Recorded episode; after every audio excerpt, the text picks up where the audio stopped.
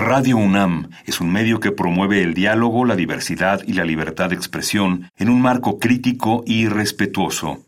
Los comentarios expresados a lo largo de su programación reflejan la opinión de quien los emite, mas no de la radiodifusora.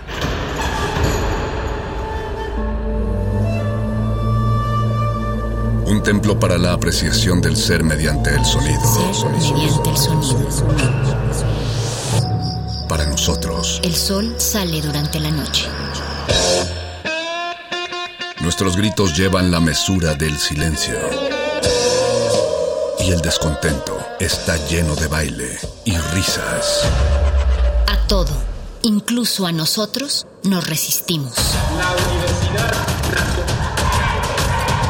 Ustedes y nosotros somos Resistencia modulada.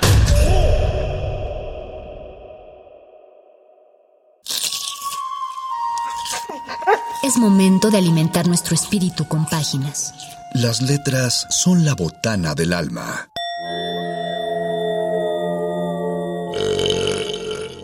Recuerda la máxima. Los libros son como los tacos. Aún los malos son buenos. Muerde lenguas.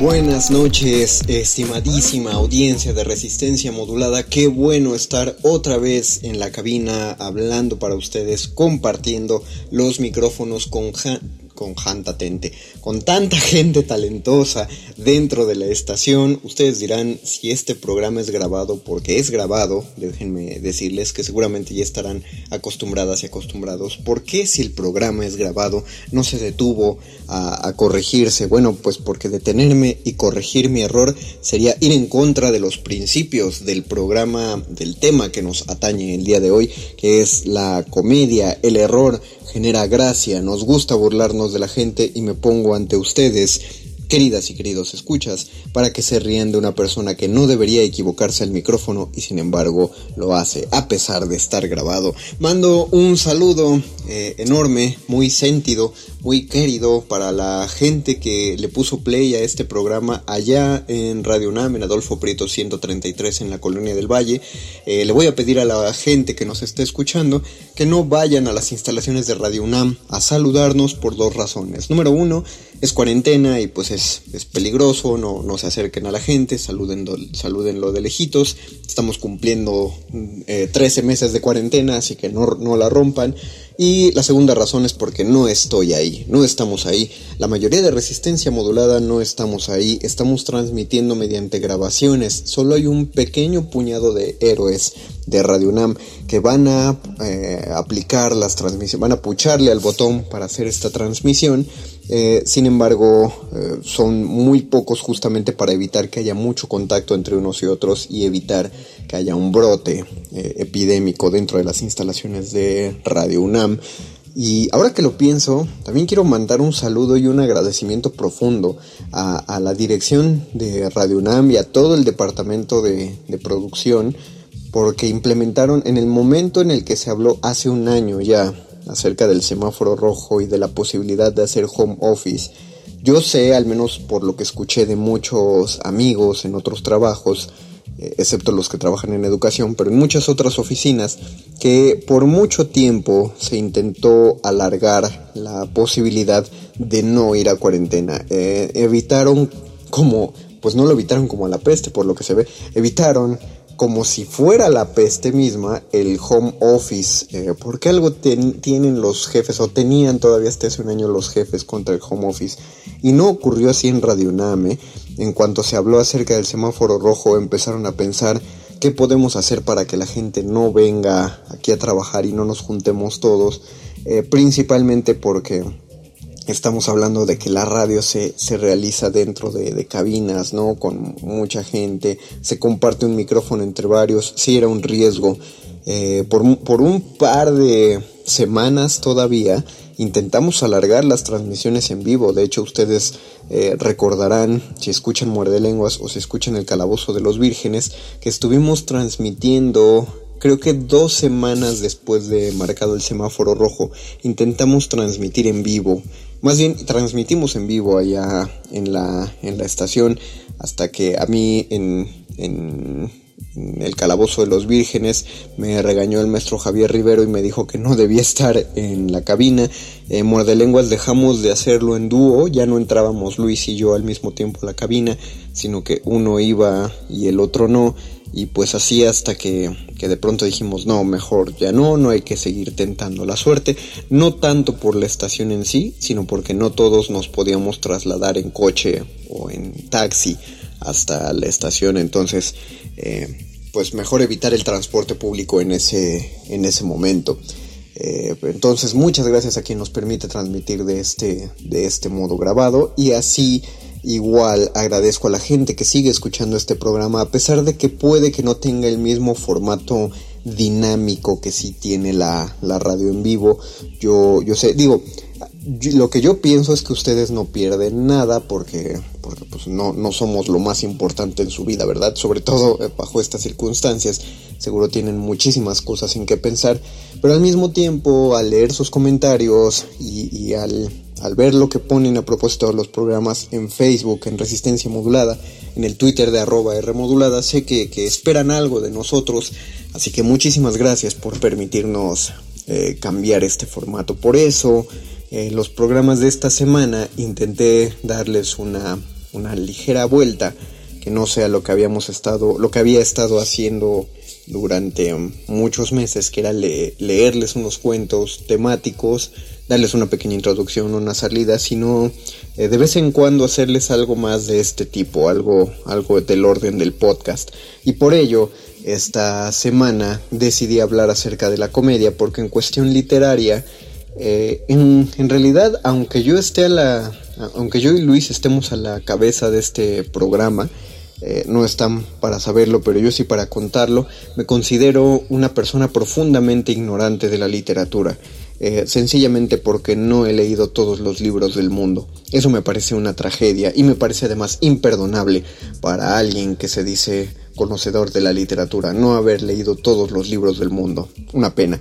Eh, sin embargo, aún de los requisitos mínimos de un sabedor de la literatura, yo siento que carezco de muchísimos de ellos, eh, pero si hay un tema que sí siento que domino y que podría defenderme eh, en él y que hablaría, pues, como ya lo han visto, pues lo puedo hablar dos programas consecutivos, es acerca de la comedia y del humor principalmente por el amor que siento a, la risa, a divertirnos, al entretenimiento, y segundo por el, por el amor que le tengo a provocar estas reacciones en la gente. Me parece que uno, hay dos profesiones que son enteramente dignas eh, y, de lo más sanas para el ser humano. Y la primera profesión, la que me parece más digna de todas, es la de ser un ser maestro, ¿no? enseñarle algo a alguien, impartir conocimiento, como decía mi tío, es eh, una de las labores más honestas que uno puede desarrollar en su vida. Y la segunda, me parece que de lo más digno que uno puede hacer con su vida es hacer reír a la gente, proponiéndoselo y sobre todo haciendo reír a la gente de una manera inteligente. Y me atrevo a decir, aunque suene de lo más ñoño del mundo, hacer reír a la gente de una manera sana, eh, por sano no me refiero a los chistes blancos, ¿no? No al tipo de capulina, no a decir que era un perro llamado pegamento que se cayó y se pegó, que me sigue pareciendo uno de los mejores chistes que se han inventado. Eh, no, no me refiero a eso, sino me refiero a, a que hay, un, hay una forma de hacer, es la forma, pues, la forma correcta de hacer la comedia. Sí existe una fórmula perfecta y esa fórmula perfecta eh, la hemos mal logrado o la hemos transformado solamente para, para complacer nuestros designios ególatras. ¿A qué me refiero con esto? Hay gente que dice que en la actualidad ya no puede hacer chistes de todo, que hay cosas de las que ya no se puede reír, porque la corrección política y la cultura de la cancelación no los dejan hacer chistes, ¿no? Ah, no, yo no creo que esto yo no creo que esto sea cierto. Yo sí creo que uno puede burlarse de, pues, de todo si pone el ojo adecuado, eh, el ojo en el punto, en el foco adecuado, pues. Eh, me puedo reír de todas las circunstancias. Es que esa es la cosa, me puedo reír de todas las circunstancias, puedo hacer comedia de todas las circunstancias y ambas cosas son muy diferentes de burlarme de todas las situaciones. Les decía en el programa pasado que si hablamos en específico de la burla, yo me puedo burlar del defecto, pero no me puedo burlar de la persona que padece el defecto. Eh, por ejemplo, y es un tema que, con el que me he enfrentado mucho a lo largo de este año, y creo que todos lo han visto, eh, dado que está afectando en general y cada vez más a la población debido al confinamiento, la gordofobia. Eh, claro, no es miedo a los gordos, no es pánico, a, que eso sería un chiste en sí, eso sería una burla en sí, eh, no es, bueno, sí es casi un miedo, es ah, porque hay gente que genuinamente tiene un, miedo atroz a subir de peso.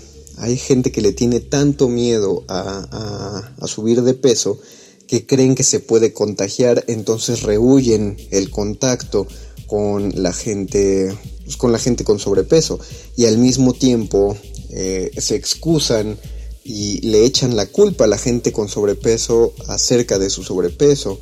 Eh, sí, así es, querido y querida, escucha, si tú culpas a la gente de, tener sobrepeso simplemente diciendo que es culpa de ellos por comer mucho, por comer mal y por no hacer ejercicio, eh, esos son, son planteamientos gordofóbicos, aunque, eh, aunque no sea tu intención, aunque tú digas, pero tengo muchos amigos gordos y, no hay problema, no, no me caen mal, no me dan asco. he escuchado muchísimas, muchísimas cosas a lo largo de mi vida y cada una es más graciosa que, otra, pero sí, sí entran, sí entran en los argumentos gordofóbicos. Eh, entonces, si yo me burlo de la gente gorda y le digo, y les digo que, son, son, son perezosos porque no hacen trabajo, que comen un montón y por eso están gordos, que siempre están pensando en comer, eh, etcétera, todo, eh, que, que son que, en lugar de caminar o de correr van a rodar y solo estoy relatando los chistes más comunes que uno como una persona con sobrepeso escucha, pues ahí no estoy haciendo precisamente, no estoy, no precisamente, no estoy haciendo para nada comedia. Estoy haciendo una burla, estoy haciendo un chiste. Probablemente, o más bien seguramente, mucha gente se reirá de lo que diga. Claro que sí. Eso no implica que estén haciendo comedia. Ojo, y quiero que quede muy claro lo que estoy diciendo, porque a pesar de que parece que estoy sacando un juicio de valor, eh, un juicio moral, estoy hablando puramente de la estética. Hagan chistes de lo que quieran, si quieren. Si quieren quedar como gordofóbicos, como misóginos, como racistas, porque creen que el humor negro porque creen que eso es humor negro, tienen una falsa concepción de que eso es el humor negro y creen que el humor negro, como lo conciben ustedes, les hace ver inteligentes, pues bueno, allá, allá ustedes, mi, labor dentro de un programa de literatura y no de ética es tratar de mostrarles por qué eso no es humor, eh, no es estético y sobre todo no es, no es comedia. Eh, no está en las funciones de, pues no tanto del deber ser, sino de la, de la función que, trasciende fronteras. Eh, y, hablo de fronteras temporales y, espaciales. Para explicar más esto, creo que vale la pena hacer una pequeña pausa. Ya me escucharon un buen rato, puede que ya se hayan mareado con mi voz, entonces vamos a darle un pequeño descanso nos sentemos. Yo me tengo que sentar porque pues como soy gordo no aguanto más de 12 minutos de pie. Ven, ahí va, ahí va el chiste y vamos a hablar acerca de él. Pero vamos a hacer la pausa musical y regresamos en un momento a este muerde lenguas de letras, taquitos y comedia. Muerde lenguas. Muerde lenguas.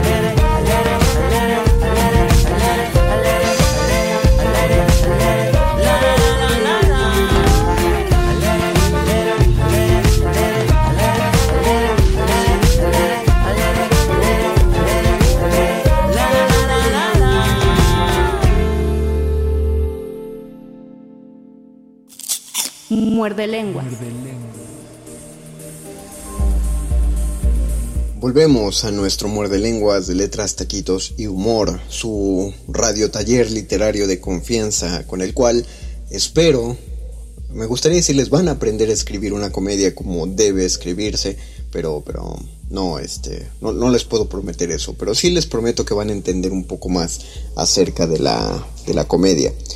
Eh, hablábamos, por ejemplo, de, o más bien les decía antes de irnos, eh, solté un chiste acerca de, estar gordo, eh, pero justo unos segundos antes les había dicho que estaba mal burlarse de la gente gorda. Entonces, ¿qué está pasando ahí? Ah, porque el foco debe, debe ponerse, repito, sobre el vicio, no sobre la no, sobre una persona. Siempre que estamos hablando de burla, ¿ok? Cuando de burla específicamente funciona de, otra manera. Eh, porque no, lo, que no se les puede negar, porque muchos dicen que, aceptar, eh, aceptar nuestro cuerpo es romantizar el sobrepeso, ¿no? No, no es para nada romantizar el sobrepeso, mucho menos es romantizar las enfermedades asociadas con el sobrepeso. Eh, una cosa que no podemos eh, no podemos cambiar es que definitivamente el sobrepeso sí es una, enfermedad o es el síntoma de una serie de, enfermedades, pero de que causa problemas de salud, los causa. Y, pueden ser de, tanto de salud física como mental. Es decir, si los provoca, si es, eh, si lo vemos en términos de salud, de salud, si es un vicio, si es un problema, ¿no? el hecho de que sea un problema en términos de salud no le da derecho a nadie de, darle una cachetada a un gordo y decirle que, es su culpa, ¿no? Eh, hay que entender esa cuestión, es decir, sí hay un, vicio del cual podemos reírnos, eh, eh, pero eso no implica que, tengamos que, reírnos de la persona en sí, es del mismo, funciona exactamente igual que cuando se hacen caricaturas de personajes deprimidos, ¿no? Rick and Morty, por ejemplo. Rick Sánchez es una persona profundamente deprimida, está amargada, pero está amargada porque está deprimida, está, se siente muy solo.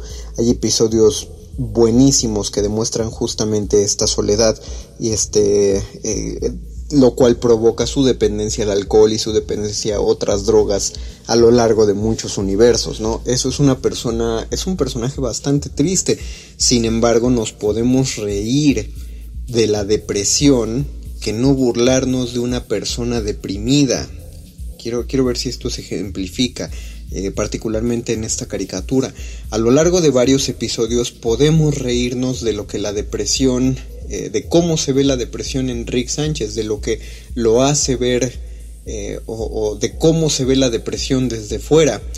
Pero en sí que nos burlemos o que dejemos ir nuestro bullying mental sobre Rick Sánchez por estar deprimido, eso ya es otra cosa, eso es algo que no pasa. Y miren que Ricky Morty tiene mucho de eso que llamaríamos humor negro, pero hay que entender cómo funciona. Rick Sánchez suelta muchas opiniones eh, que podríamos llamar controversiales eh, muchas eh, opiniones misóginas, muchas opiniones aprofóbicas, xenofóbicas, etcétera, ¿no? en, todo en aras de decir que es muy inteligente, funciona muy parecido a, Doctor House. ¿Por qué nos da risa sus opiniones? Sencillamente porque sabemos que sus opiniones están mal. Incluso cuando decimos tiene razón, asentimos con, con cierto menú de la cabeza como pensando se escucha horrible pero puede que tenga razón. Y lo que nos da risa en ese caso es que tenga razón. Es decir al mismo tiempo que nos da risa saber que esté equivocado en unas nos da risa saber que tiene la razón en otras y en ambas partes de la sorpresa. Nos da risa que se que esté equivocado porque sabemos qué es lo que motiva su opinión, tanto las de Rick Sánchez como las de Doctor House. Lo que motiva su opinión es su amargura. ¿Y por qué está amargado? Porque sabemos que están deprimidos. Es decir, todo eso lo, lo, vamos entendiendo a lo largo de los episodios. Incluso quizá por eso se los disculpamos, porque sabemos que dicen esas cosas como un escape de su, de su propia forma de evitar sus sentimientos. Eso nos hace empatizar con ellos y por eso les aceptamos que digan cosas tan horribles. Y cuando tienen razón, nos reímos porque nos sorprende que tenga razón. Curiosamente no admiramos la inteligencia de, de esos personajes. Admiramos su osadía, su probablemente su astucia y su ingenio, pero más que nada admiramos que eh, tengan la, la voluntad, eh, que no tengan ningún tapujo en decir esta serie de cosas que son muy controversiales y muy desagradables. ¿Por qué? Porque no tienen miedo a equivocarse y miren que se equivocan muchísimas veces. En todos los en muchos episodios los vemos equivocarse, los vemos decir cosas que además de horribles son falsas, pero no les importa. Nosotros no podemos poner una opinión en nuestro Facebook porque nos da miedo que alguien nos contradiga y entonces envidiamos a los personajes que sí lo dicen y genuinamente no les importa. Y esta es una opinión impopular, pero es cierta, queridos y queridas escuchas. A ti te importa lo que la gente opina. Siempre que digas, eh, a mí no me importa, yo digo las cosas sin tapujos o hago de mi vida lo que sea, es, es, falso. Lo más seguro es que sea falso que lo digas, lo cual te convierte en un personaje muy, muy cómico a la vista de otros. Porque el, el, hecho de aparentar que no nos importa lo que otros digan, pues es falso, ¿no? Eh, el vicio es la egolatría y pensar que, que por ello estamos eh, por encima del resto de los seres humanos, pues es absolutamente alejado de la realidad y eso ya es gracioso en sí. Eh, ahí, es donde eh, entraría de nuevo la, eh, lo, inesperado, la burla y el, vicio el vicio cómico, ¿no? Pero voy a pasar hacia otro, otro aspecto de la comedia porque temo eh, que me estanque muchísimo en uno. Solamente repito la, regla ya planteada. Nos vamos a burlar del vicio, no de la persona siendo viciosa. La persona siendo viciosa puede puede ser muy cómica, pero no es en sí porque nos estemos burlando de ella, ¿ok? No toda la comedia es de burla. Otro elemento eh, utilizado dentro de la comedia es el equívoco, y el más ejemplar de ellos, pues está en las comedias de enredos, ¿no? Un personaje entiende una cosa que el resto del público sabe que es distinta. Eh, esto se sostiene muy poco y solo alcanza a, mantenerse cuando al, al, público se le da la voluntad de ser más inteligente que los personajes. Es decir, cuando escuchamos, repitiendo a Rick Sánchez y, a, al Dr. House, cuando escuchamos a estos personajes, lo que nos da risa es sentir, imaginar que ellos son más inteligentes que nosotros. Pues que sí, pues que sí en algunos temas, porque no en muchos otros. Eh, pero cuando hablamos de un equívoco, lo que más le da risa al espectador es tener la información que los personajes no tienen. Es decir, en Sueño de una noche de verano, los personajes se enamoran de otros de los que no estaban enamorados porque nosotros conocemos el encantamiento que Puck dejó caer sobre todos ellos, ¿no? Eh, o enviado por Titania y Oberón. Entonces ellos, eh, estos pobres humanos en esta noche de verano, no saben por qué les pasa lo que les pasa, no saben por qué son víctimas de estos amores inesperados, porque de pronto sus pelvises se volvieron locas por quienes no se habían vuelto locas. Nosotros los espectadores sí lo sabemos y eso es lo que nos genera risa. Si solamente se hubieran enamorado de la nada, sería un melodrama, sería otro un género muy distinto, Sueño de una noche de verano, y además también pensaríamos que sería poco creíble porque ¿por qué después de un naufragio lo único que se le ocurre hacer a estos muchachos calenturientos es enamorarse. No tiene sentido. Entonces, si agregamos el elemento fantástico de las hadas y vemos a la pequeña hadita Pug, al hado Pug, pues, eh, enamorar a estos jóvenes, haciendo que estos jóvenes se enamoren, perdón, entonces ya entendemos que ahí hay una influencia adicional, las personas no saben lo que está pasando y por eso a nosotros nos da risa tener más información que, que otros. Funciona exactamente igual que, que cuando uno le pega un cartel en la espalda a otra persona y el cartel dice pateame, ¿no? Y la gente va pasando por donde esté esta, perdón, ese, la verdad esa broma siempre me ha dado risa, siempre he querido hacerla en la radio, pero, pero nunca se ha podido y la verdad creo que sí me correrían de producción si lo hago. Pero de que es un buen chiste, me parece un buen chiste. Porque, ¿qué tiene de gracioso? No es gracioso que patees a una persona. Ojo, ahí está otra vez la cuestión del foco. Que lo van a patear, sí, pero las patadas no son lo gracioso, no son el motivo de la burla. El, perdón, el motivo de lo cómico. Lo cómico es que tú pegas el letrero de pateame en la espalda de otra persona y la gente empieza a patear a esta persona y esa persona no sabe por qué lo patean. y, bueno, lo, es, una broma muy de series y películas estadounidenses, ¿no? Pero eh, vemos que eso es lo que le da risa a la gente que está alrededor de la situación. Ver que la persona que tiene el cartel se está enojando, no tiene idea de por qué le pasa lo que le pasa y, se queja y trata de evitar a la gente y lo patean, pero no entiende por qué lo están pateando el equívoco radica en el desconocimiento del personaje que no sabe que tiene este cartel, pero nosotros sí lo sabemos y por eso nos parece, nos resulta risible. Es exactamente igual de gracioso que si alguien en una bacanal se queda dormido y entonces quienes nos quedamos despiertos pues les pintamos eh, monitos en la cara, ¿no? Le pintamos un bigotito, le escribimos algo gracioso en la cara. Cuando una persona se despierta, cuando esta persona se despierta de los efluvios etílicos, no tiene idea de que tiene algo pintado en la cara y entonces va con mucha tranquilidad por la vida, mientras que todos los demás sabemos que tiene esos monitos en la cara y lo que nos da risa no son los monitos, nos da risa que la otra persona no esté enterada de la situación. Un ejemplo más, ¿por qué cuando nos escondemos de una persona y queremos darle una sorpresa, nos da risa que estemos escondidos o que no nos encuentre. Nos da risa justamente porque sabemos que hay un equívoco ahí. Nosotros tenemos más información que la otra persona.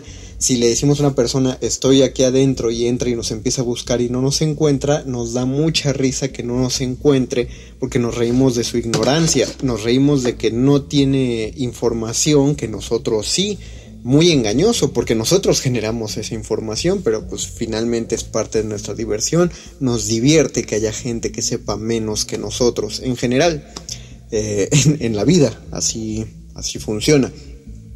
Eh, pero bueno, así, así es como va la cuestión del equívoco. Pasemos a nuestro quinto, perdón, a nuestro cuarto punto en recursos de la comedia. Hago un recuento de los otros tres. El primero es la burla, el segundo es la sorpresa o lo inesperado y el tercero ha sido el, el equívoco. Es todo lo hemos explicado desde el lunes hasta fecha, hasta la fecha y el cuarto elemento sería el ridículo contrapuesto con la solemnidad. ¿Por qué nos da tanta risa que una persona solemne caiga en ridículo? principalmente por nuestro miedo profundo e inherente al ridículo. Y no estoy hablando solo de las personas allá afuera que tienen ansiedad social, que por cierto, queridas y queridos radioescuchas, si allá afuera alguien eh, sufre mucho porque dice que es muy tímido, déjenme decirles que el grueso de la población es muy tímida. Solo hay personas, eh, un sector de la población que se sobrepone a eso y hay otros que no pueden. No es que no quieran, no es que sean más débiles, simplemente no pueden. ¿va? Es un rasgo de carácter para que eh, intenten no sentirse mal, no se comparen con otras personas principalmente. Todos tenemos miedo a hacer el ridículo. Eh, y si no, si, no me creen, lo aprendimos a lo largo de este año. Hubo mucha gente que no encendía su cámara de Zoom en las reuniones que, ha habido últimamente, bueno, a lo largo de todo este año, no encendía la cámara, no tenía nada que ver con su privacidad Eh, no tenía nada que ver con que su casa no estaba ordenada, con que no querían ver a la gente. Bueno, tiene que ver con que no querían ver a la gente. No querían que la gente los viera, porque a través de una cámara eh, se resalta cualquier rasgo mucho más pequeño de la cara y sobre todo al ver la cámara encendida sentimos nuestro rostro expuesto. Sabemos que la gente no nos está viendo, pero, perdón, nosotros no estamos viendo a la gente, pero sabemos que la gente nos está viendo. Eh, los invito a buscar los primeritos episodios de resistencia modulada el primer muerde lenguas que se emitió que fue un martes y solo escuchen el temblor en nuestras voces porque hacer radio es una cosa es una cosa de mucho pánico porque tú hablas ante un micrófono y te dicen que te van a escuchar pero no sabes genuinamente no sabes cuántos te están escuchando.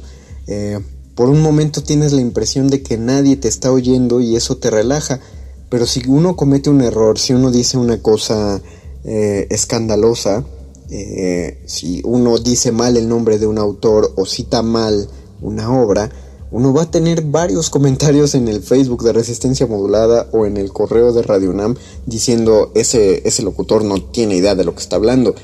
Y es, es, lamentable que nos pase eso porque nos damos cuenta que sí hay gente escuchándonos, entonces regresa el miedo. Uno habla y no sabe quién lo va a escuchar. Eh, funciona igual que el Zoom, uno está ahí y no sabe qué es lo que la gente está viendo acerca de nosotros. Tenemos un miedo profundo al ridículo todos los seres humanos y por lo tanto, cuando alguien hace el ridículo, nos liberamos, sentimos un golpe de alegría y lo expresamos en forma de risa. ¿Por qué nos alegra ver el ridículo de otras personas? No es precisamente que nos, nos, nos alegre, nos pone nerviosos, nos pone muy tensos. Hay muchas películas donde hay escenas casi casi de pena ajena, donde el personaje quizá mediante un equívoco, quizá mediante una cuestión de sorpresa, queda en ridículo y es un ridículo tan grande que solo podemos reírnos o cubrirnos la cara, ¿no? Nos, desagrada muchísimo. Pienso en cualquier comedia romántica eh, estadounidense que exista, cualquiera, eh, me atrevo a decir e incluso apostaría dinero a que en cualquier película romántica hay una escena donde a alguien se le ven los calzones y no quería que se los vieran. ¿no? Una persona que no quería que lo vieran se los ve. Eh, la persona de la que está enamorado entra al cuarto cuando se está cambiando, o se le rompe el pantalón, o sale a la calle sin darse cuenta de que no tenía el pantalón, etc. Hay, hay una serie de equívocos que van a hacer que esta persona quede en una situación ridícula frente a la persona en la que, a la que no querría hacer el ridículo. Y eso nos da mucho miedo, ¿no? Nos da mucho pánico que nos pase. Abundan los estados de Facebook donde decimos, eh, bueno, vi a una amiga, por ejemplo, no voy a decir su nombre, la voy a quemar, pero la voy a citar, que todos los días procura arreglarse eh, desde muy temprano, porque cuando sale a la calle hay un vecino que le gusta mucho, a ella le gusta, y entonces le gusta encontrárselo pero ese vecino trabaja, ¿no? Y trabaja temprano, entonces por las mañanas no lo encuentra. Así que una mañana, eh, justo la mañana que decide no arreglarse, la mañana que decide salir en pijama, sin maquillaje y muy despeinada, es la mañana que el vecino no fue a trabajar y entonces sale y se lo encuentra y la ve y pues la saluda. Todas las otras mañanas no la encontró y solo la, aquella donde no se pudo arreglar para él eh, es cuando se lo encuentra, ¿no? Lo comparte en Facebook y muchos nos reímos. ¿Por qué nos reímos si le está pasando algo tan grave? Si esta, si esta amiga mía sufrió muchísimo, eh, sufrió el ridículo.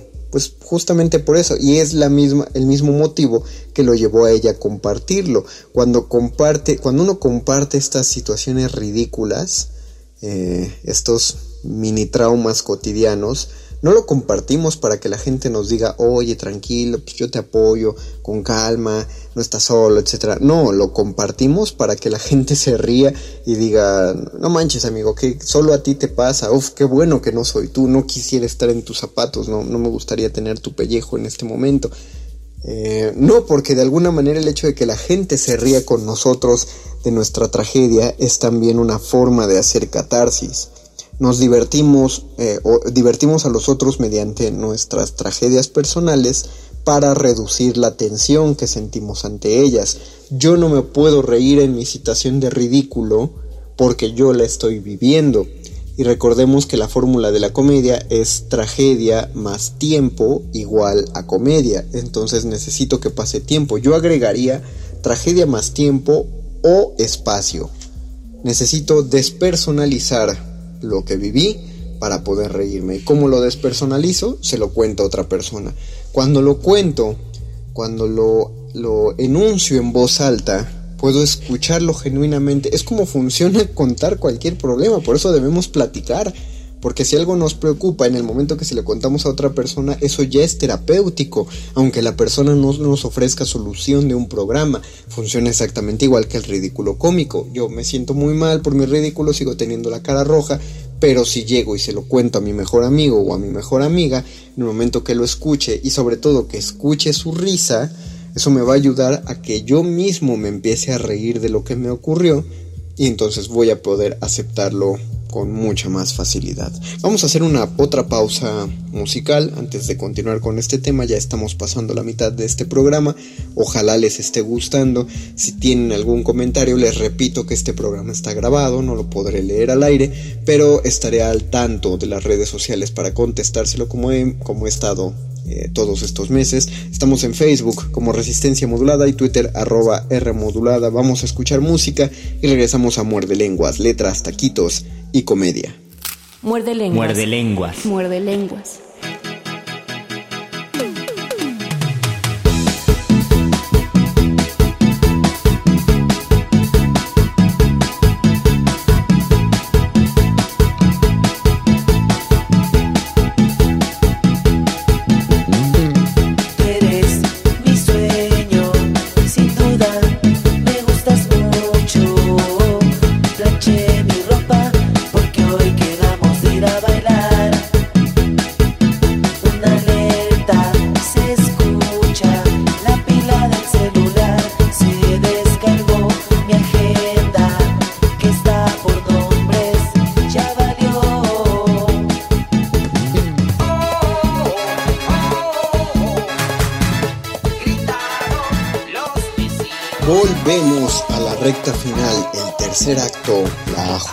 Última de este Muerde Lenguas dedicado a las letras, los taquitos y la comedia. Bienvenidos a su fonda radio taller literaria favorita de confianza, eh, letras con sabor a garnachita, que, eh, a garnachita cómica en este caso.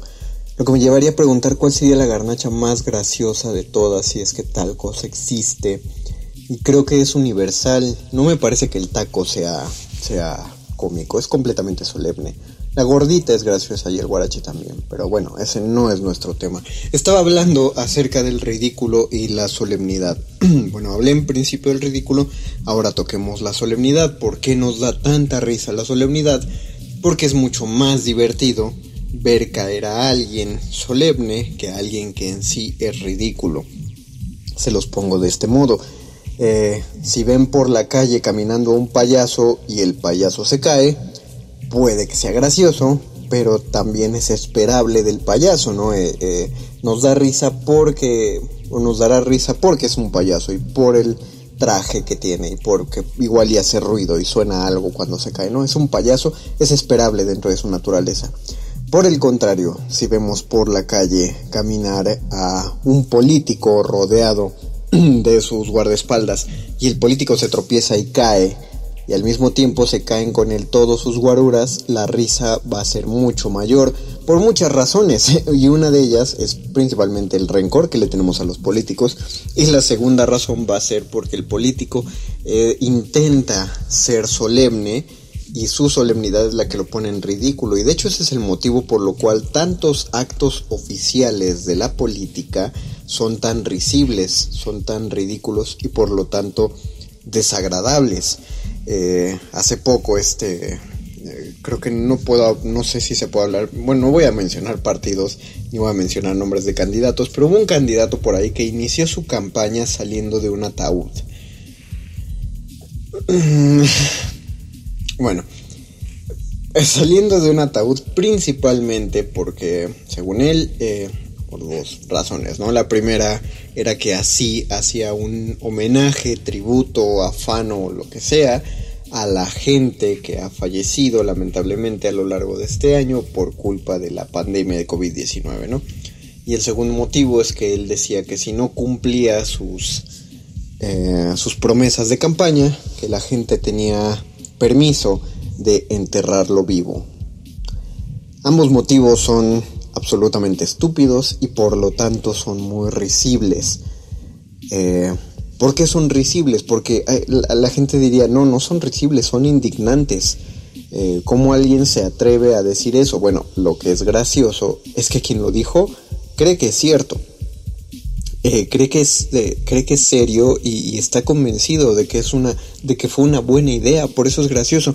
No nos reímos de la ocurrencia los que nos reímos de esto. Por supuesto que no es para reírse la cantidad de personas que han fallecido por, por esta enfermedad no eh, lo que que es lo mismo que este personaje no intentó hacerles burla tampoco eh, lo cual hubiera sido de pésimo gusto. Si, si él hubiera intentado hacerle burla, o, con eso hubiera hecho un conato de hacer burla, ya, ya no estaría, pues esto ya no sería una plática de una anécdota graciosa, ¿no? Es gracioso precisamente porque este fulano creyó que era una buena idea. No solo él, sino hay todo un equipo de campaña ahí atrás. Eh, un equipo de marketing, un equipo de diseño de imagen, eh, ¿por cuántas personas pasó esta idea? Por quien fue a rentar el ataúd, por quien consiguió los trajes eh, de antiepidémicos, por quien organizó el evento oficial, es más, hasta quien puso el sonido, todas estas personas conocieron esa idea y nadie tuvo el sentido común para decirles que era una pésima idea, que se veía muy mal, que era de muy mal gusto. Por eso es gracioso, porque quien lo está haciendo lo está haciendo como un acto enteramente solemne, porque considera que esa es la manera correcta de, de arrancar su campaña política y pues lo que genera alrededor con los espectadores, con la gente que ahora lo ve todo gracias a las redes sociales, lo que genera es que nos da risa, nos parece ridículo. Eh, y, pues sobre todo que nos desagrada, ¿no? La solemnidad en general nos desagrada porque la solemnidad es una persona que intenta colocarse por encima de la posición humana. El ser humano es un animal y, y sí, es un animal civilizado, eh, pero la palabra civilizado es precisamente la que, la que nos pone en entredicho, ¿no? ¿Qué significa ser civilizado? Simplemente ser civilizado es que sabemos que hay conflictos que no debemos resolver de manera animal, que hay instintos a los que no debemos ceder porque tenemos uso de razón y entonces sé que un instinto podría hacer sufrir a alguien, eh, entonces puedo tomar otra decisión. Que si me pega una persona porque chocó contra mí, tengo la suficiente inteligencia como para tratar de entender si chocó contra mí por un accidente, si genuinamente intenta provocarme, quiero entrar en conflicto, no quiero entrar en conflicto, puedo razonar esta serie de cosas, ¿no? Pero en el momento en el que yo me pongo en un estado de, no, yo soy eh, mucho más entendido que otras personas en cierto tema y por lo tanto estoy muy por encima de la risa y soy una persona más recta y correcta y estoy en una posición social mucho más elevada, estoy eh, optando por un papel solemne y por lo tanto soy el evidente blanco de los comediantes, ¿no? Eh, es exactamente lo mismo que hace este otro político, que repito, no puedo decir los nombres por cuestiones eh, de periodo electoral, pero creo que todos ubicamos a este político que prefiere criticar el hecho de que un mexicano se gaste su dinero en alcohol en lugar de criticar de por qué el mexicano gana tan poquito dinero y, bueno, ah, pensando que sí lo gane, porque cuando se habla de un sueldo de dos mil pesos semanales, eh, decimos de por sí es poco y te lo gastas en alcohol, pero muchísimos mexicanos alzaron la mano y dijeron, oye, yo quiero tener un trabajo donde pueda ganar dos mil pesos semanales, porque lo que esta persona no se da cuenta es que muchos mexicanos están viviendo con sueldos de 5 mil pesos mensuales. Están viviendo en condiciones infrahumanas y estoy hablando de, los que ganan. Hay unos que están ganando muchísimo menos pero ese no parece ser el foco de esta persona. ¿Por qué es tan gracioso? ¿Por qué es tan risible? Porque está poniendo su dedo sobre un renglón que nosotros no queremos ver y encima eh, trata de mostrarnos la realidad, según él, la realidad de los mexicanos, cuando todos los mexicanos le diríamos sin problema que ya la conocemos. Ya sabemos lo que es correr hacia el metro, ya sabemos lo que es pararnos a las 5 o 6 de la mañana para ir a trabajar, sabemos lo que es subirnos a una combi, sabemos lo que es comer chilaquiles o comer tacos de frijol parados. Todos sabemos lo que es eso y parece que el único que no lo sabe es precisamente quien hace estos spots políticos. Nos da mucha risa porque es como si se parara ante nosotros y dijera, miren lo que acabo de descubrir cuando todos ya lo descubrimos. Es la misma razón por la cual los vikingos se reirían de Cristóbal Colón. Eh, pero, de nuevo, ¿por qué no es indignante? Porque es gracioso porque esta persona se lo toma con absoluta solemnidad, está convencido de que él está descubriendo un nuevo mundo y claro que no lo está descubriendo. Eh, es la primera vez que se, bueno, lo está descubriendo para sí mismo y, y, el problema es que nos deja ver que lo está haciendo, pero lo hace de una manera tan sufrida y tan me da muchísimo coraje que pues por supuesto que nos vamos a reír porque intenta hacerlo pasar por algo solemne. Eh, qué curioso como, como esta persona trata de empatizar con nosotros. Los últimos puntos, eh, el que serían el quinto y el sexto de, de los recursos cómicos, no me atrevo a mencionar, bueno, los voy a mencionar, pero no me atrevo a definirlos porque me parece que ya dependen muchísimo del ingenio de cada quien y son la ironía y el sarcasmo.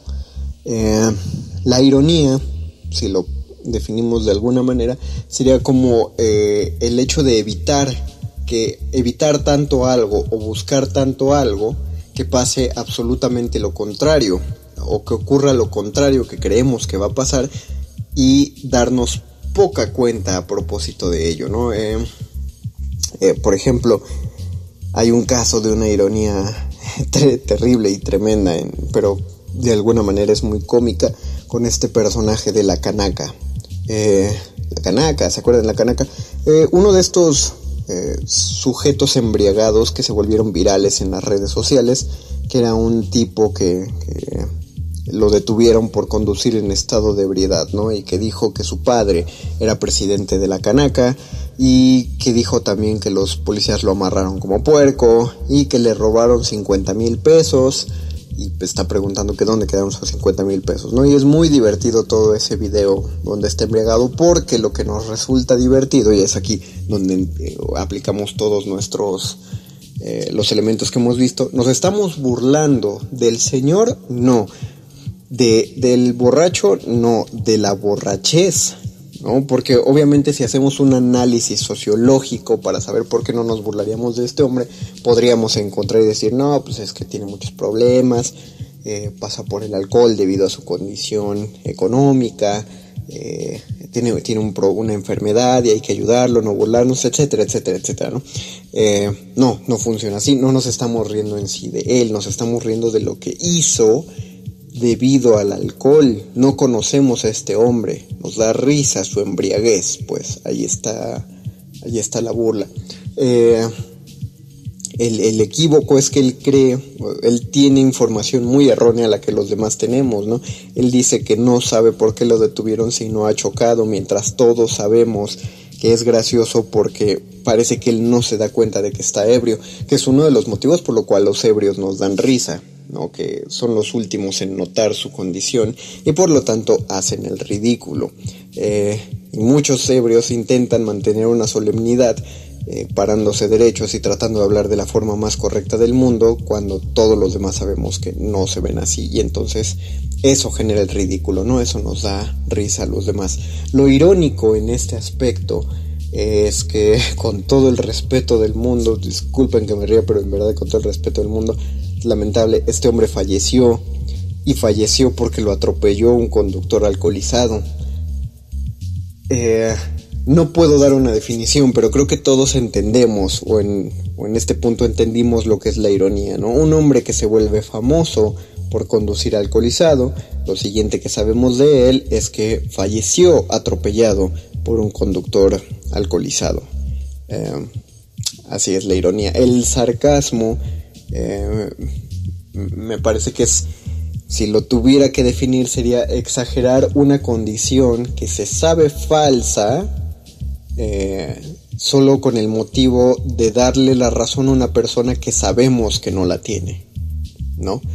Eh, a, mí, a, mí me pasa seguido. No voy a poner, voy, a tratar de no poner, mejor no entro en detalles de ejemplos porque si no tendría que confesar algo que voy a confesar, que sería que yo suelo portarme excesivamente sarcástico con algunos compañeros de trabajo y eso me hace muy molesto de ser un, compañero de trabajo, ¿no? Uy, qué, confesión tan grave. Eso sería el sarcasmo de decir, oh, uff, qué terrible eres, como, como todos, como si nadie más fuera eh, un mal compañero de trabajo, eres, eres la peor persona por ser sarcástico. Uy.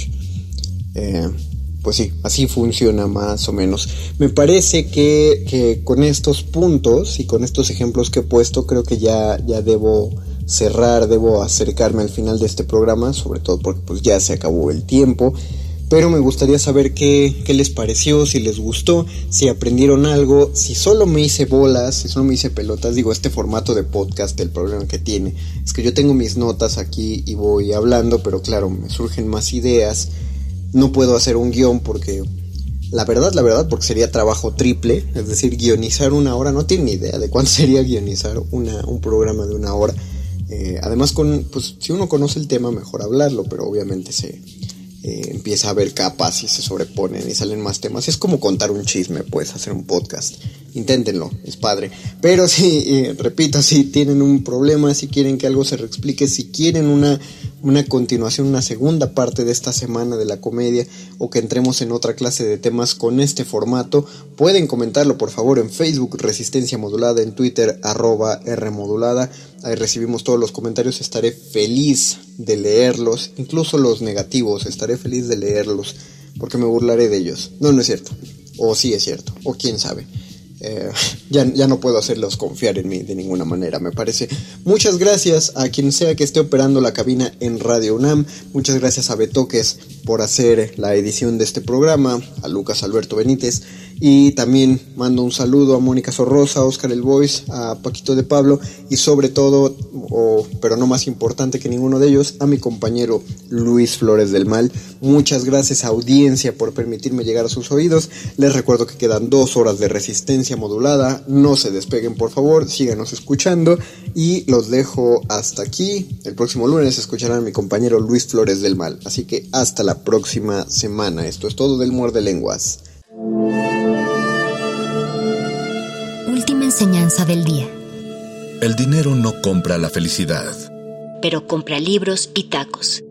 Y eso se le parece mucho. Medítalo.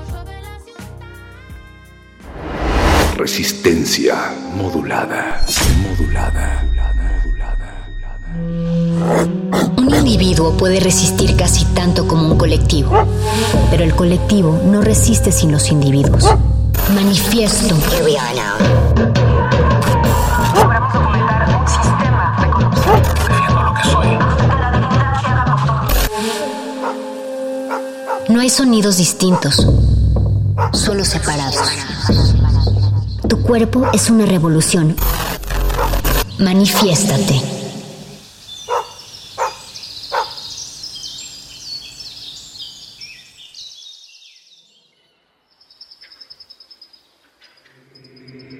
Eu determino que termine aqui e agora. Eu determino que termine em mim, mas não acabe comigo. Determino que termine em nós e desate. E que amanhã, que amanhã possa ser diferente com elas. Que tenham outros problemas e encontrem novas soluções. E que eu possa viver nelas, através delas, em suas memórias.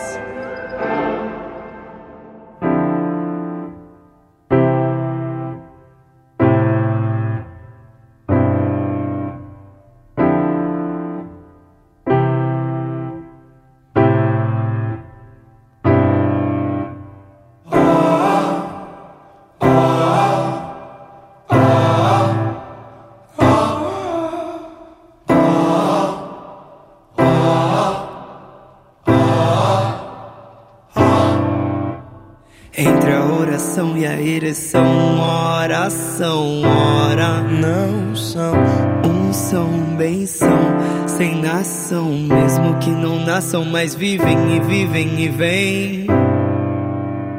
Entre a oração e a ereção, oração, ora não são, um são, bem são, sem nação, mesmo que não nasçam, mas vivem e vivem e vêm. Se homens se amam,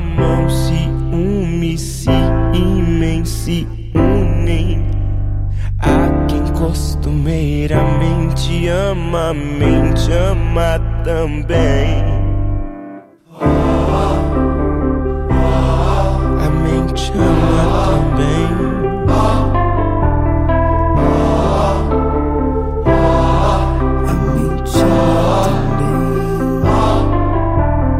Entre a oração e a ereção, oração, ora não são, Um são, bem nasçam, mas vivem e vivem e vêm. Se homens se amam, se unem, se imem, se unem. A quem costumeiramente ama, mente ama também.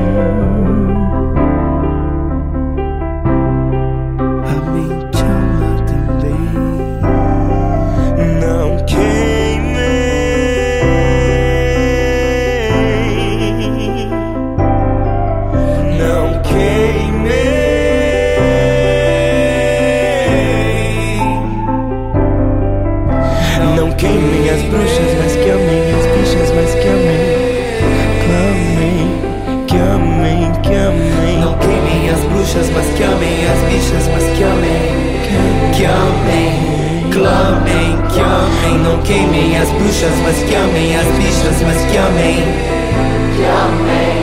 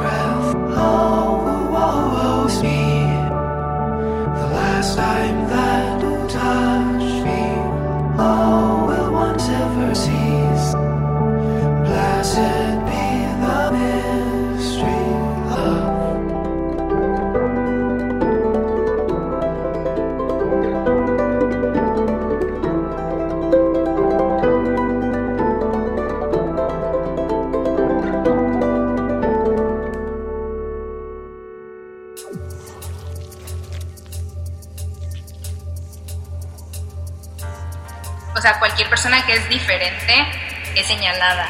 Entonces también existe co- como ese miedo, ¿no? De saber inminentemente que eres diferente, pero no poder decirlo porque no hay un espacio para ti. El salir del closet tú con tus amigos, con tu familia, este, y también el, el asumirte, o sea, el ponerte la etiqueta de lesbiana y que y, y afrontarlas, o sea, cualquier consecuencia que, que venga, ¿no? Porque después de ahí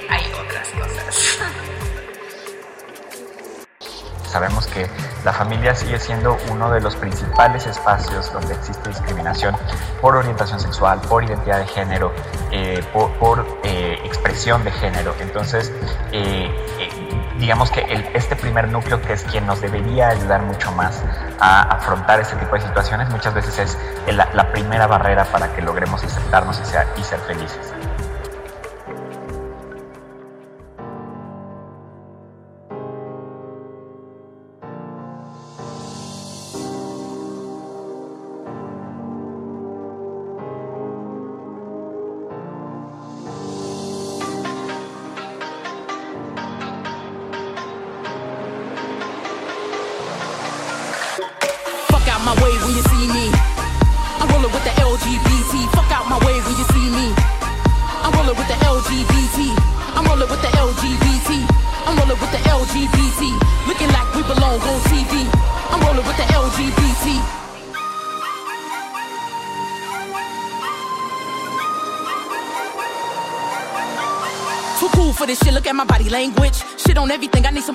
Training. Money missing, had to ask them what the rest of me. Before I call my bitches up, they say yes, hunty.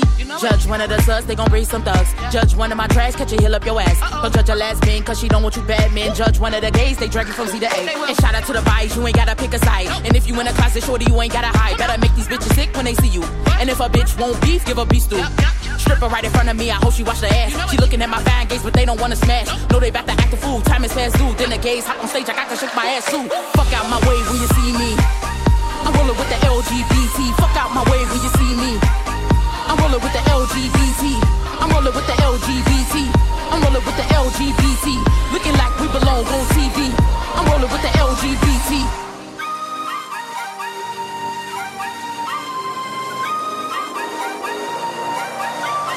Fashion wise, they don't play. When they step out, they gon' slay. I'm talking tight jeans, good hygiene. Motherfuckers stay free every day. Yeah, fuck with them, you better run off. No skydive, it's gon' jump off. No pun intended. Hoes offended, cause they see we flyer than flight attendants. Do a hair flip, then I dip. In a strip club, throwing tips. At VIP, I'm about to buy more. Cause life too short like high scores. Tissue in my bra, bitch, gon' ahead. Bad bitch, and I got long legs. Ass super plump, full of cornbread. I shut a bitch up like a phone dead. Fuck out my way when you see me. I'm rolling with the LGBT. Fuck out my way when you see me. I'm rolling with the LGBT. I'm rolling with the LGBT. I'm rolling with the LGBT. Looking like we belong on TV. I'm rolling with the LGBT. I'm rolling with the LGBT. I'm rolling with the LGBT. Manifiesta.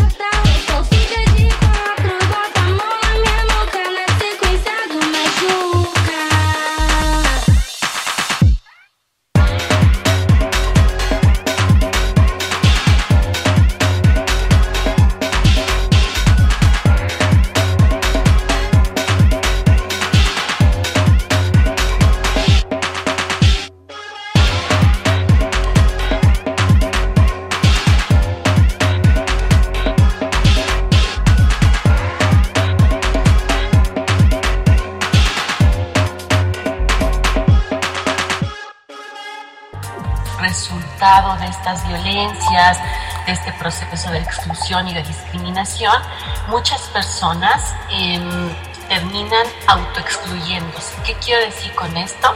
Que para evitar vivir esas violencias, ese proceso de discriminación en, el- en- en la atención médica, por ejemplo, eh, deciden no ir incluso eh, aun cuando estén enfrentando alguna situación de salud y evidentemente eso constituye un. México aparece dentro de las ciudades de nuestro país en donde eh, más crímenes de odio se reportan e incluso se habla de que en general eh, las personas siguen evitando, y no es un número menor, estamos hablando de casi un 80% de personas que refieren no expresar abiertamente sus afectos en la vía pública o en escenarios externos por temor precisamente a ser agredidos o agredidas.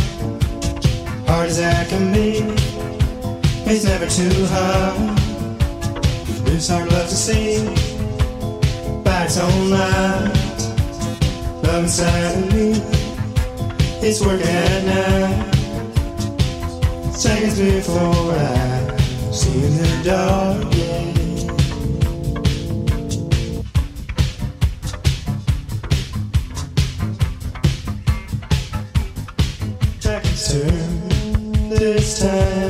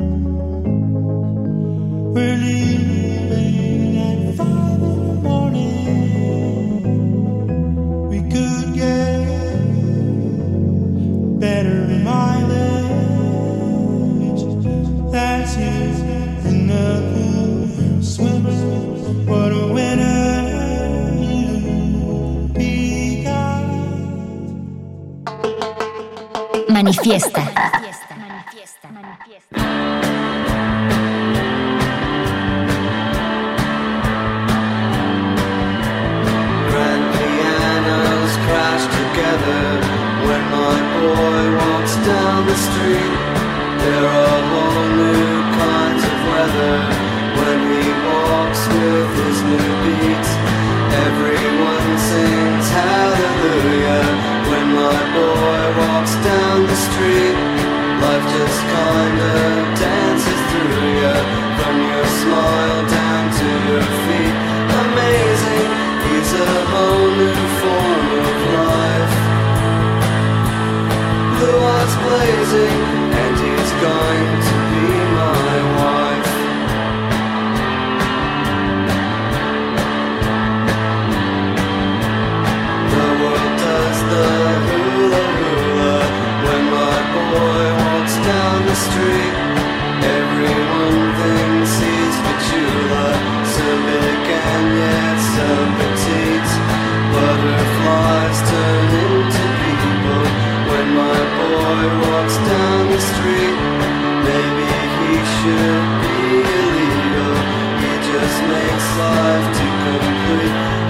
He's a whole new form of life.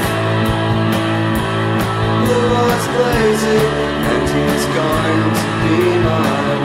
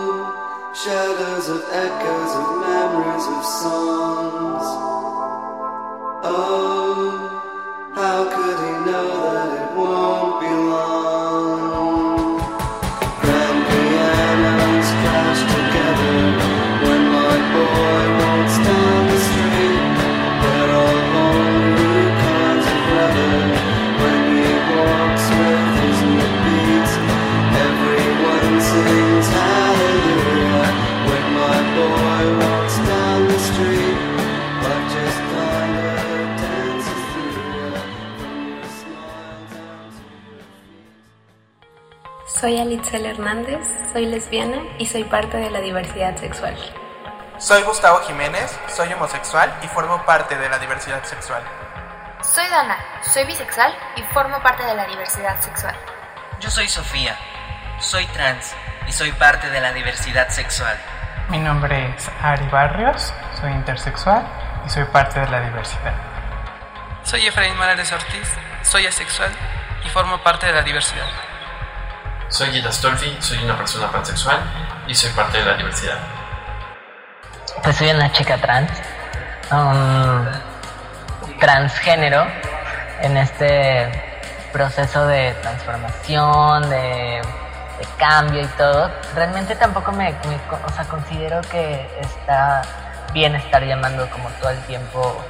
Es que soy una chica trans, ¿sabes? O es como, ah, ¿sabes? Solo es como, ¿sabes qué? Soy mujer y yo soy la persona que soy, soy la mujer que soy, independientemente de mis gustos, del cómo me vista, del cómo me quiera aportar, del qué quiera hacer, como quiera, yo qué sé, ¿no? O sea, como, como cualquier mujer, ¿no? Ser trans en- en- encuentras estas maneras y que, que, que hagas las cosas que te gusten y no que te gusten las cosas que pues te obligan a hacer.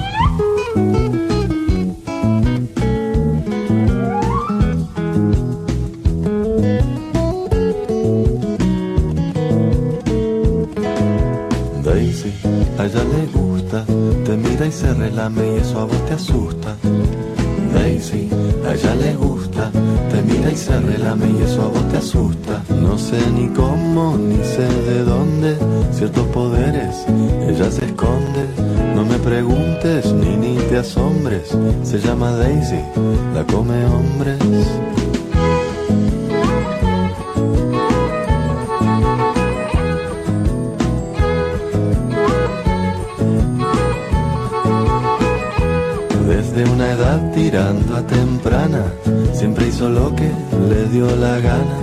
Desde chiquito ya era chiquita y no jugaba con muñequita.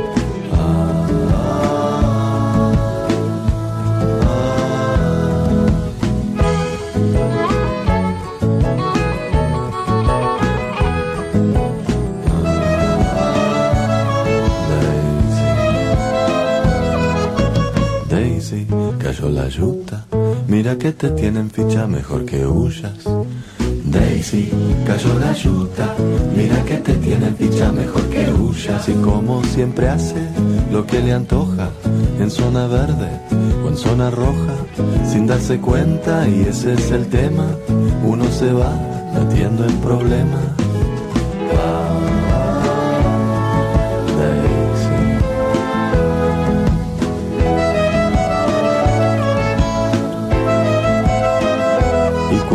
Te mudes a un nuevo pueblo y realices un nuevo duelo, Daisy, te prometemos que a donde vayas todos te visitaremos. Daisy, te prometemos que a donde vayas todos te visitaremos.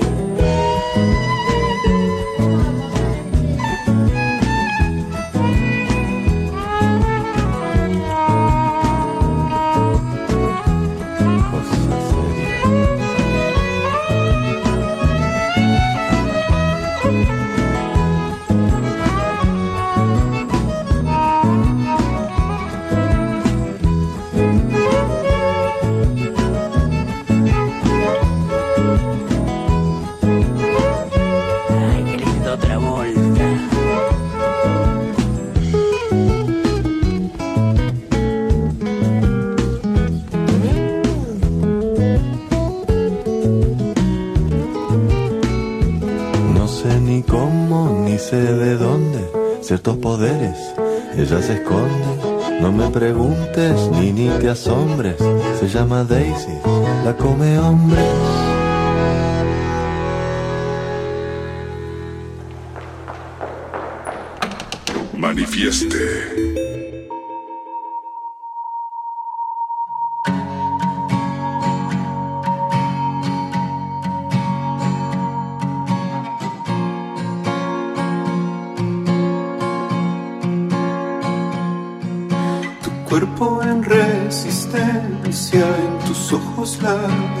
to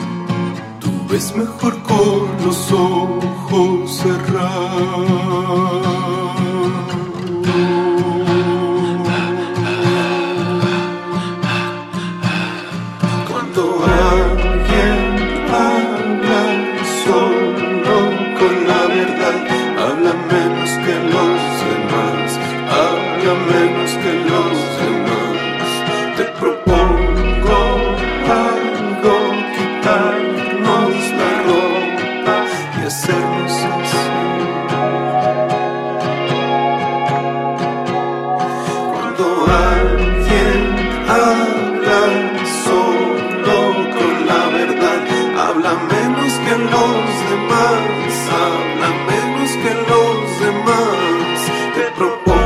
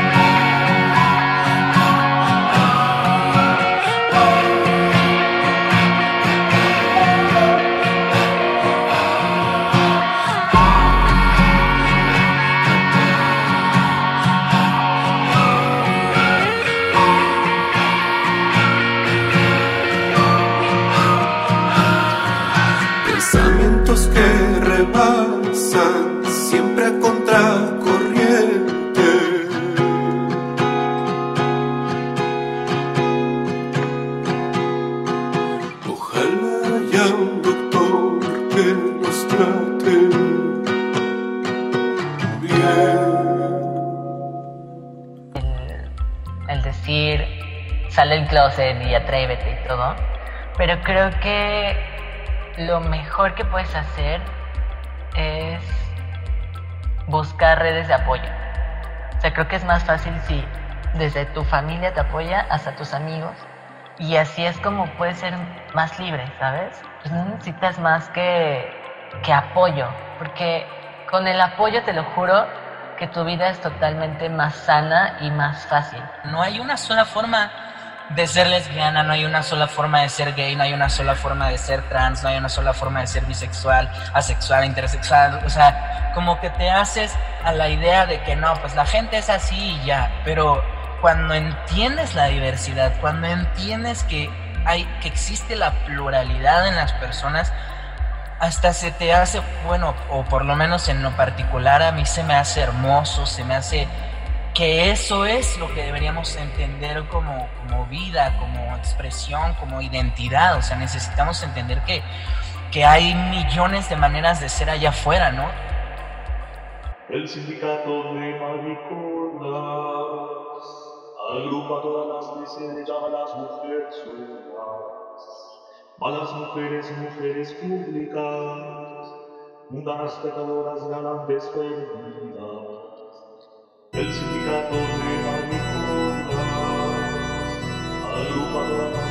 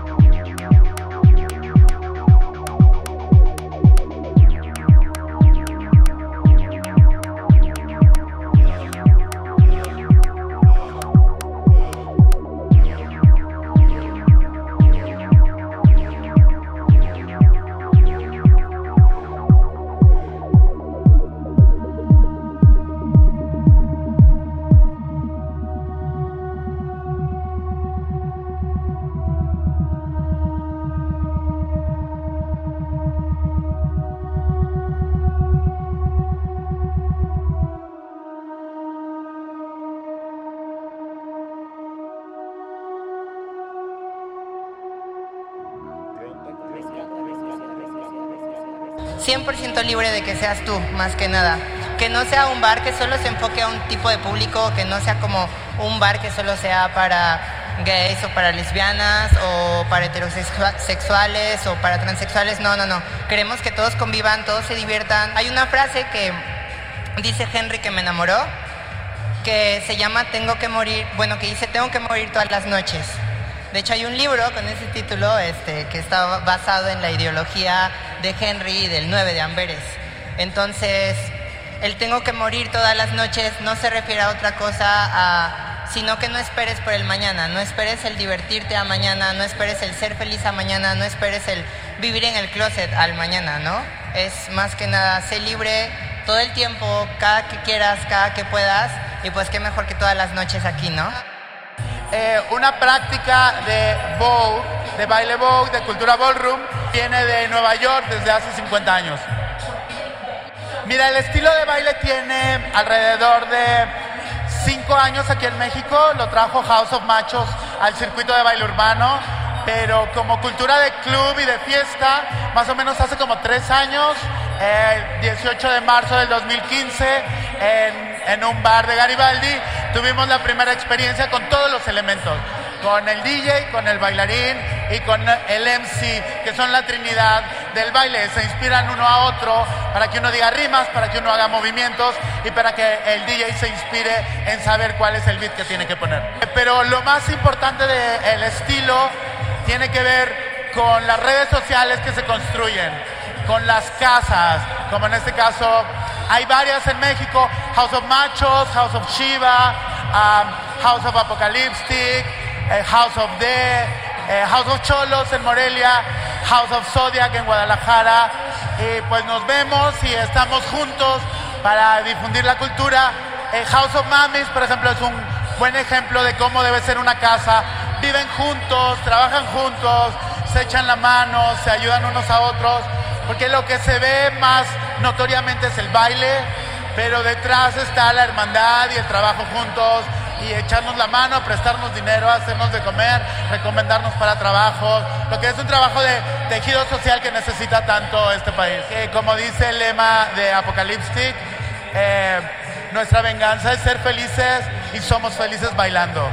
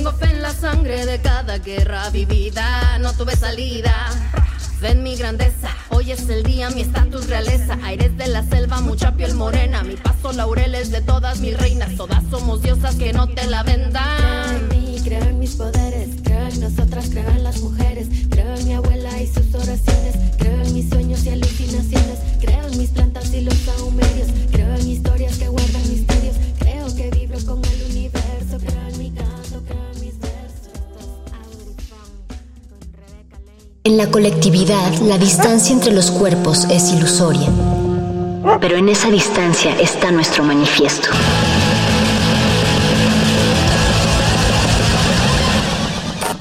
Manifiesto.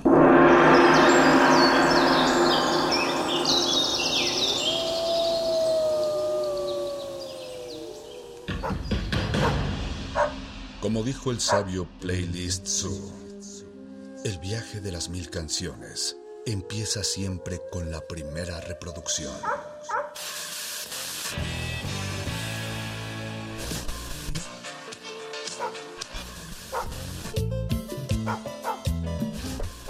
A continuación, un maestro te abrirá la puerta de su lista de reproducción. El resto va por tu cuenta. Play listo.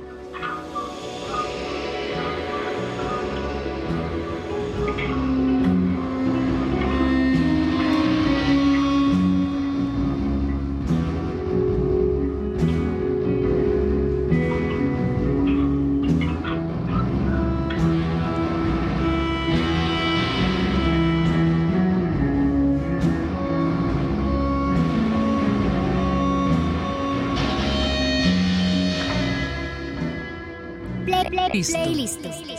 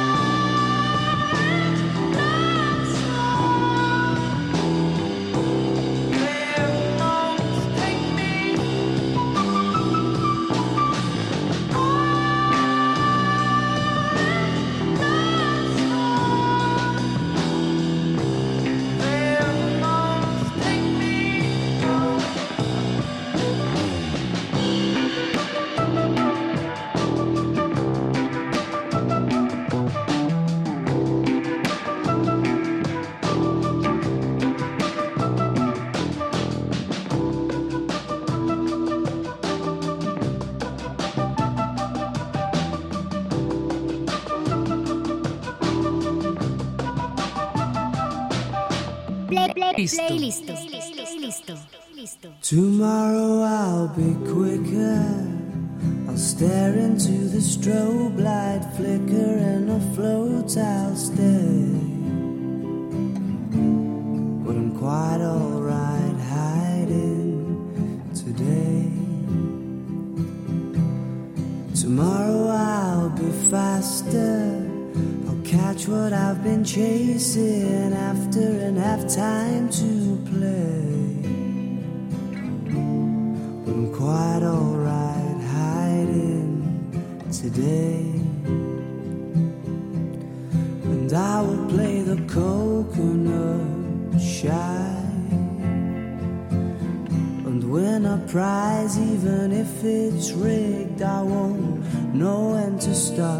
and you can leave off my lid, and I won't even lose my fizz.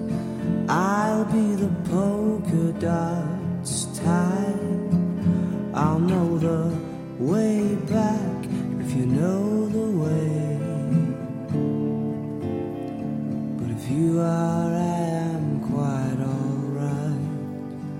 Hiding today.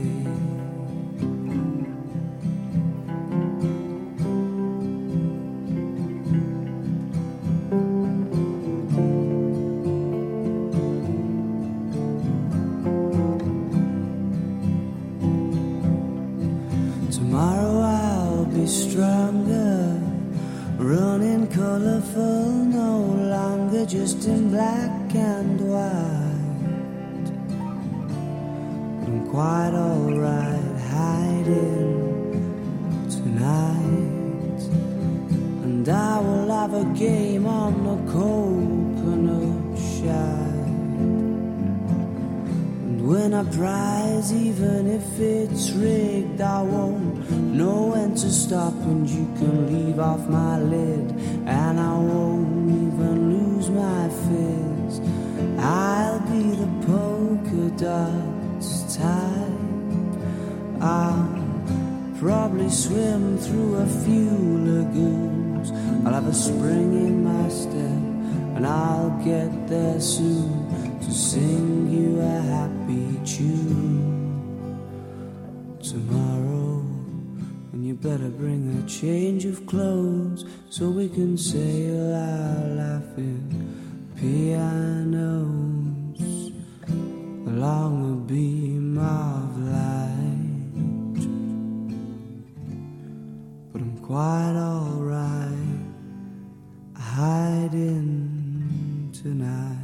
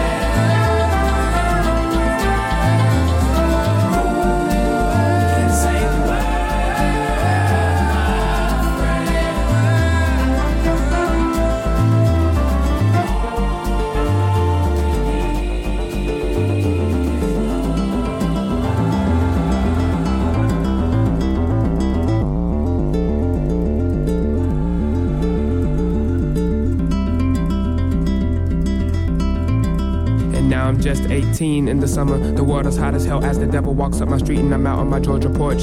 Scorching the board with the pen, my hand has been forced. We were meant to be tools of God, but instead we cop us a Porsche. Temperature rising, money disguising fact that we need to discover love in the earth and sky and beyond. Love is what's missing. Love don't live it no more, dear America. Please listen, the sound will open the door to new reality. Palpable types of fallacy. Live my life young and reckless, but keep that shit on the balance beam. What do you love? Find it, let it consume you. Deserve it after the pain you've endured. I know that your pupils have seen hell twisted over and backwards. Soon as we learn to speak, we begin our career as actors. Always agreeing with things we're told to believe in. Time is repeating, somebody knows what is needed.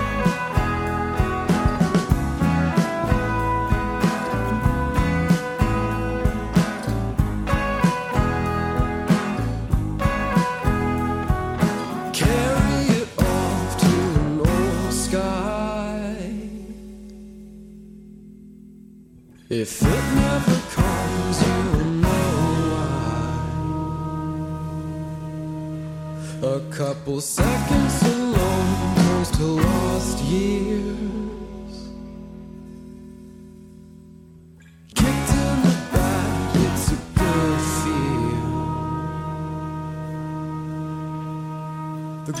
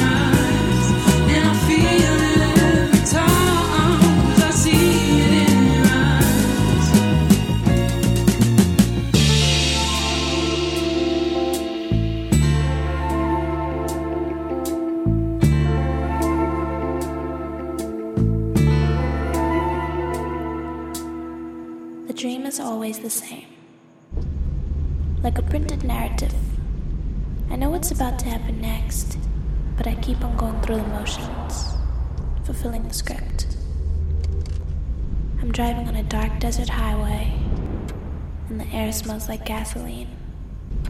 My mouth tastes like horchata. Can't remember how long I've been driving, but I know what happens when I get there. I've been here almost every night.